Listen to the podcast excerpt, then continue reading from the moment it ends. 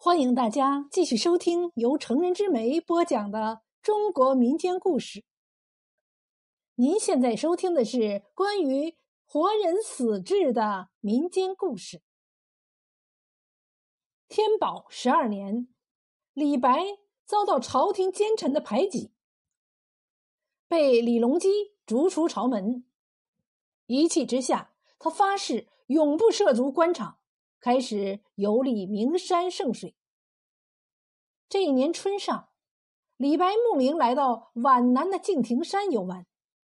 行至山下的古泉镇，他突然心血来潮，把自己打扮成一个游走四方的江湖郎中，要悬壶济世，还扬言说有谁出钱帮他在这儿弄一个好门面挂牌行医，三年内。给他看病不收一文钱。这当口，一个姓罗的年轻人出于好奇，想看看他的医术到底如何，就帮他在镇上的十字街口租了一个门面，开了一家医馆。但谁也想不到，这个姓李的郎中医术高超，专治疑难杂症。不知道有多少睡在家里等死的病人，被他从阎王殿门口给拉了回来。一时间，李白在宣城一带名声大振。却说有一个姓罗的年轻人，名文轩，是镇上罗记绸缎铺的少掌柜，长得是一表人才。罗文轩的父母早亡，身边只有一个新娶的妻子。姓艾名娘，出身于名门，不仅知书识礼、多才多艺，而且生的是纯白齿红、柳腰婀娜，姿色过人。这对小夫妻十分恩爱，出门进门几乎形影不离。一天早上，罗文仙从床上起来，感到头昏，走路也是两脚轻飘飘的。吃什么都不香。爱娘看他没精打采的样子，问他是不是病了，要他去找李白诊断一下。罗文轩仗着自己年轻，身子骨好，没当一回事儿。谁知当天晚上他就发起热来，头疼欲裂，脸上冒出了不少的黑斑。第二天一早，罗文轩赶过去，咚咚咚的敲开了李白的门。李白见他满头大汗，脚下踉跄，气喘吁吁，脸都变紫了，忙招呼他在身边坐下，给他诊断。他先伸出一根手指头，抹了一点罗文轩额角上的汗，看了看那汗水的颜色，然后又伸出舌头舔了舔汗水的味道，突然问。十年前，你是不是被一种名叫九纹龙的毒蛇咬过？罗文轩听了，顿时一怔。十年前，他的确被这种蛇咬伤过，当时找人排过毒。事情已经过了这么多年了，没有几个人知道。这个李郎中是如何得知的呀？他疑惑的点点头：“是有这回事儿。先生如何得知？”李白笑了笑，没有回答，只是把手一挥：“你先回家吧，让你妻子明天上午来一趟。”罗文轩一听可糊涂了，自己来看病，还没告诉他病情，叫妻子来干嘛呀？他正要发问，李白好像看出了他的心思，笑道：“罗掌柜，各行有各行的规矩，你不要多问。要想病尽快好转。”就照我说的去做吧。罗文轩不好再追问什么，只得告辞。回到家里，罗文轩把经过跟爱娘说了。爱娘好奇的问：“这个李郎中真是怪，他没有告诉你叫我去有什么事儿呢？”罗文轩说：“没有，你只管去吧，看看他这个怪人到底有什么花样。”像爱年这种出身的女人，一般是不会抛头露面的。可是为了弄清丈夫的病因，次日一早，她还是收拾了一番，去了医馆。当爱娘看到李白的时候，不禁大吃一惊。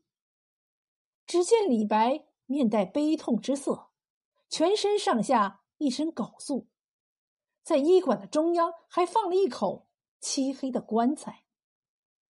这是怎么一回事啊？难道他有什么亲人离去了？爱娘正惊疑间，李白将她迎到馆内坐下。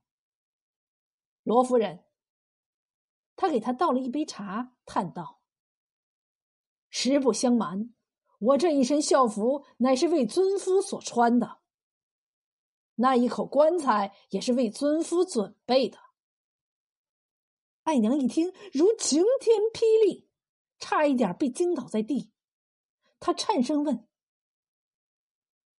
李先生，你这是说的什么话？李白赶紧告诉他，给罗文轩诊断时，发现他得了一种怪病，不过三天必死无疑。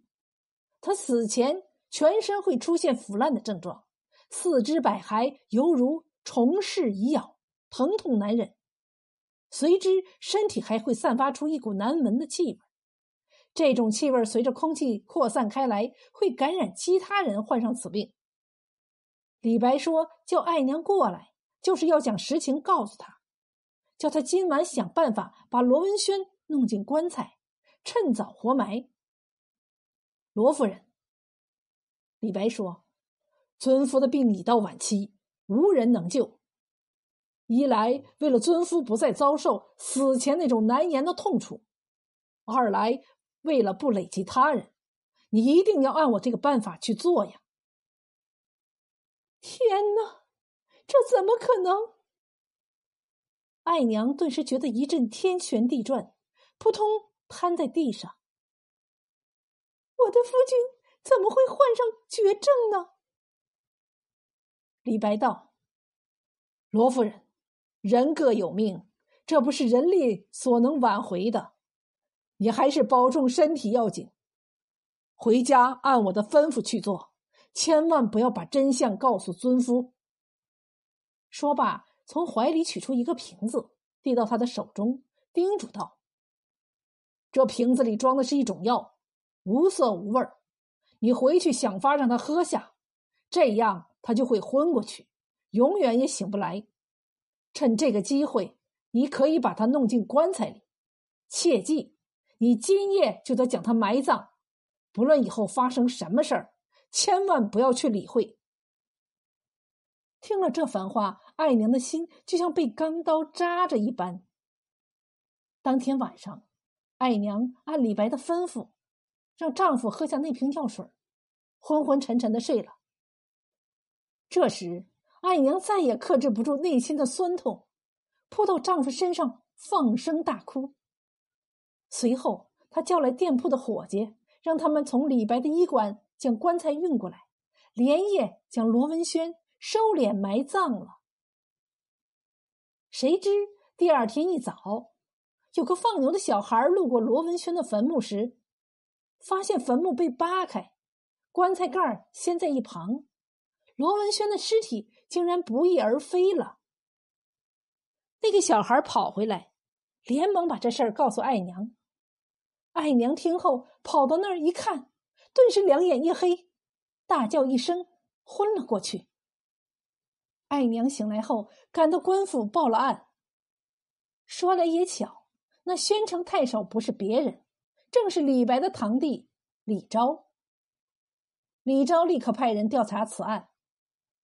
据举报者称，昨天半夜时分，好像是那个姓李的郎中盗走了罗文轩的尸体。往敬亭山上去了。李昭立即叫捕快去医馆捉拿他。可是几个捕快赶到古泉镇一看，哪有李白的人影啊？捕快又沿山搜索，终于在一个山洞里发现了他。只见他将罗文轩的尸体倒挂在那儿，下面堆了一堆硬柴，升起一团火，正烤着尸体。捕快相互使了个眼色，一拥而上，抖开铁链子，苍啷一声将李白锁了。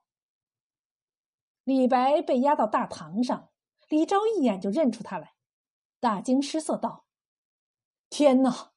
堂下之人可是我的哥哥李白。你什么时候来到这儿？怎么一下子又变成了替人治病的郎中了？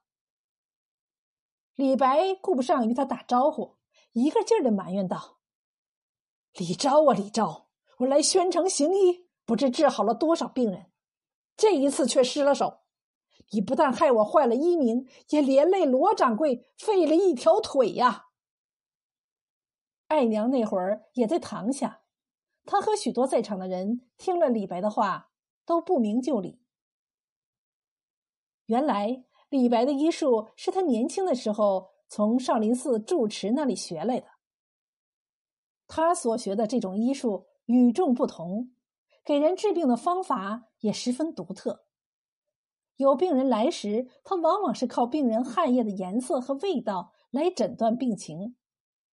那次罗文轩来找他治病，也是从他的汗液里分析出他十年前被毒蛇咬过。毒没有排干净，并在他体内淤积多年，一朝复发，导致有此绝症。不过，李白想出了一种活人死治的法子，能治好他的病。他叫罗文轩回去后找来一口棺材，又配置好了一瓶药水。等爱娘来时，李白故意对他说：“罗文轩无药可救，而且他的病还能传染给别人。”让他将他活埋。罗文轩被活埋后，药力迅速发作，弥漫全身。到时李白再将他从棺材里挖出来，选择一个僻静的山洞，用一种浸过药汁的硬柴生火，对他进行烘烤，把他体内的病毒全部排出来。李白原想把这种治疗的方法直截了当的告诉罗文轩和他妻子。但是他又考虑到这种治病的方法过于特殊，肯定不会被病人及其家人接受，只得瞒着他们。可是他怎么也想不到，自己在山洞里烘烤罗文轩的身体快结束时，被几个捕快闯进来，强行把他带到了衙门里来了。众人听李白讲完事情的经过，全都呆了。他们想不到世上还有这种奇异的治病法子。爱娘没想到这个李白就是那个大诗人。他读过他不少诗稿，不想他会来到宣城，还懂得医术。此时此刻，他迫不及待的问：“李先生，我夫君现在还有救吗？”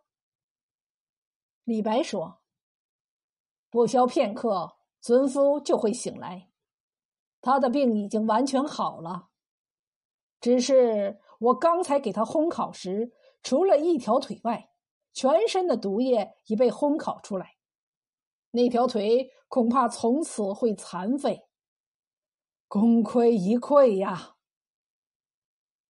他的话还没说完，堂下传来一阵喧闹声，原来罗文轩正好醒过来了。爱娘扑过去一看。只见罗文轩已经精神抖擞，脸上的那些黑斑也不见了，但是一条腿不得劲儿，走路一跛一跛的。爱娘回过身，扑通一下跪在李白面前：“谢谢李先生，他能活下来算是万幸，全是托先生的福啊！”